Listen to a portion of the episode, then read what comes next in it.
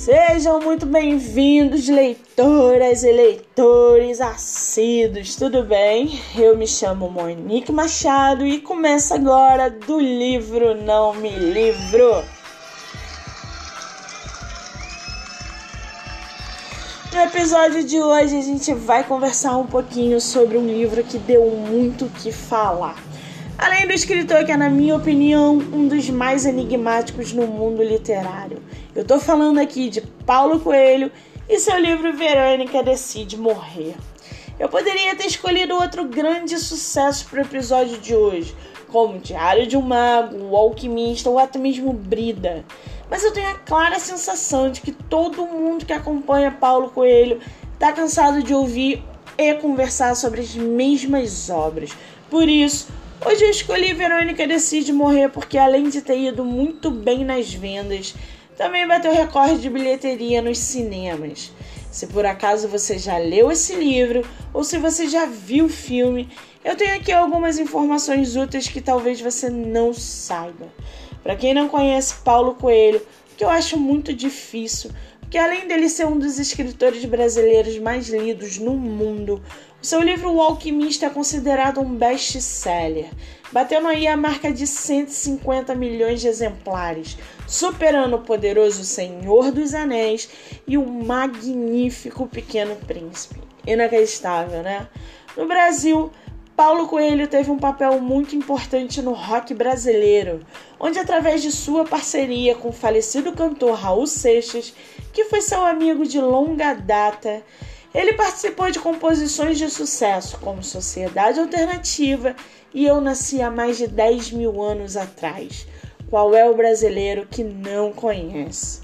O cara nasceu em 27 de agosto no Rio de Janeiro e atualmente vive com sua esposa em Genebra, na Suíça, país de primeiro mundo. Em julho de 2002, foi eleito para a Academia Brasileira de Letras e em 98 lançou o livro que é tema do nosso episódio de hoje, Verônica Decide Morrer. Verônica Decide Morrer é um livro que fala sobre um tema muito delicado, o suicídio. Nas palavras do próprio autor, Verônica, a protagonista da história, seria ele mesmo internado três vezes em clínicas psiquiátricas, onde extraiu esses elementos para o relato sobre a loucura e a aceitação. Paulo Coelho diz, abre aspas, cada um sabe a dimensão do próprio sofrimento ou da ausência total do sentido de sua vida. Fecha aspas. O livro que virou filme anos depois, em 2009, conta com a atriz Sarah Geller como Verônica, que mora em Nova York e aparentemente tem uma vida feliz. No entanto, um dia ela resolve por fim a própria vida, ingerindo um coquetel de remédios e calmantes. Para o seu desespero, a tentativa do suicídio falha e ela acorda em uma clínica psiquiátrica com a triste notícia de que os remédios ingeridos causaram danos irreversíveis ao seu coração. E por conta disso, ela tem apenas mais uma semana de vida. É então que, ao desenrolar da história, ela acaba se apaixonando por um outro paciente, que, assim como ela, também está internada na clínica. E o romance, que tinha tudo para terminar de forma melancólica, se torna uma das maiores lições da sua vida. Eu lembro que quando eu terminei de ler esse livro eu chorava compulsivamente. Essa é a típica reação que Paulo Coelho tem de provocar em seus leitores. Eu posso citar aqui vários livros em que eu me emocionei muito com os temas que ele abordou. Entre eles estão A Espiã, que conta a história de Mata Hari, uma dançarina que na década de 20 foi acusada de dupla espionagem e que, na minha opinião, é um dos livros mais prazerosos do autor, porque além dele ter pego fragmentos do diário pessoal de Mata Hari, ele conta a história de um jeito muito brando e sem julgamentos, já que ela foi considerada uma prostituta de luxo da década em que viveu. Para quem já leu, sabe do que eu estou falando. E para quem não conhece, eu super recomendo a leitura. Ela era uma mulher à frente do seu tempo e que nos ensina, principalmente a nós mulheres, página após página, inúmeras lições em pequenos detalhes. Além de espiã, eu tive o privilégio de ler As Valquírias, onde você embarca com Paulo Coelho em uma história verídica sobre uma das suas maiores experiências no deserto. Esse livro mexeu muito comigo, assim como o Adultério, que se passa na Suíça. No Rio Piedra eu sentei e chorei e posso literalmente dizer que eu sentei e chorei. O livro é lindo, é emocionante, é de uma sensibilidade que vocês não têm ideia o Manual do Guerreiro da Luz, que é fantástico, além de 11 minutos e muitos outros que fazem de Paulo Coelho o escritor mais vendido e lido no mundo inteiro. As histórias enigmáticas que contam as suas experiências pessoais e profissionais fazem com que a gente enxergue a vida de outro ângulo, um ângulo diferente daquele que a gente está sempre acostumado.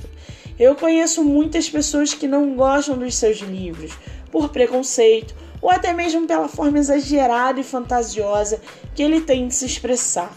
Mas seja lá o que for, o bichinho da literatura me pegou em cheio quando eu resolvi entrar no mundo de Paulo Coelho há anos atrás, me deixando totalmente fascinada com tudo que ele escrevia.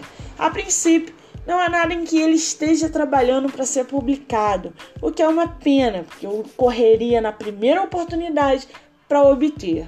Lembrem-se, a leitura é hábito. Repitam comigo: leitura é hábito. Hoje você está lendo um parágrafo e amanhã você está lendo dois. Hoje você está lendo um capítulo e amanhã você está lendo três.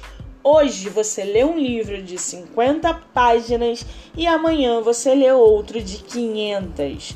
Por conta disso, eu vou citar aqui um trechinho do livro Verônica Decide Morrer para aguçar sua curiosidade. Abre aspas. Está frio, mas é uma bonita manhã.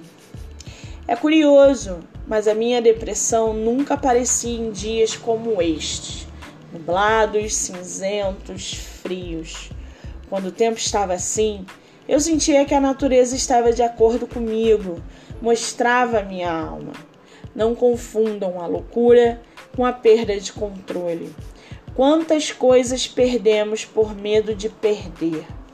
Uma coisa é você achar que está no caminho certo, a outra é achar que o seu caminho é o único. Nunca podemos julgar a vida do outro, porque cada um sabe da sua própria dor e renúncia.